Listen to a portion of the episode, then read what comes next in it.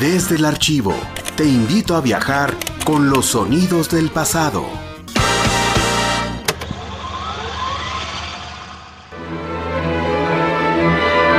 Buena parte de la tradición del árbol de la Navidad tuvo su origen en una leyenda europea.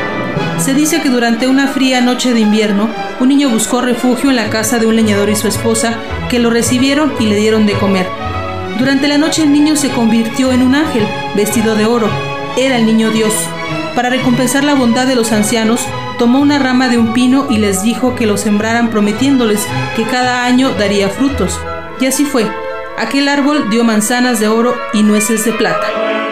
Estás escuchando la cápsula del árbol de la Navidad, una producción de la División de Difusión Cultural, originalmente grabada en disco compacto de audio digital en diciembre de 2006. Fue San Francisco de Asís quien popularizó la costumbre de armar un pesebre. En su viaje a Belén en el año 1220, quedó asombrado por la manera como se celebraba allí la Navidad.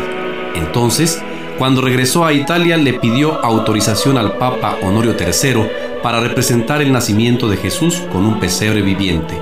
A partir de ese momento, la tradición se extendió por Europa y luego por el resto del mundo. Hoy Papá Noel, el arbolito y el pesebre son los símbolos universales de la Navidad, tan universales como la costumbre de desearles a todos y en todas partes felices fiestas.